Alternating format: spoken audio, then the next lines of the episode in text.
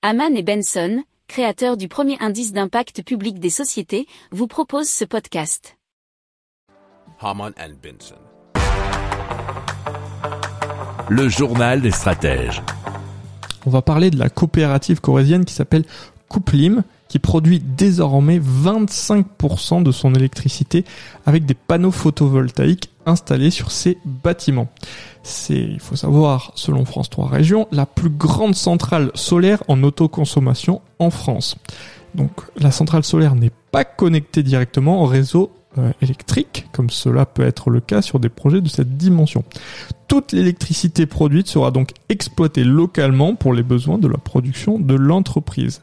Ce projet, euh, sur 10 000 m2, est l'équivalent à la consommation de 300 foyers, nous dit l'article. Alors, il faut comprendre sans doute 300 foyers annuels. 572 panneaux ont été installés pour produire 1572 mégawatts.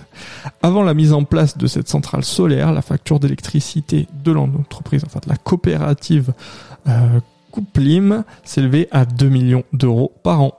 Si vous aimez cette revue de presse, vous pouvez euh, vous abonner gratuitement à notre newsletter qui s'appelle La lettre des stratèges, LLDS, qui relate, et cela gratuitement, hein, du lundi au vendredi, l'actualité économique, technologique, énergétique, mais aussi de l'hydrogène, et puis de tout ce qu'on trouvera super intéressant pour votre vie.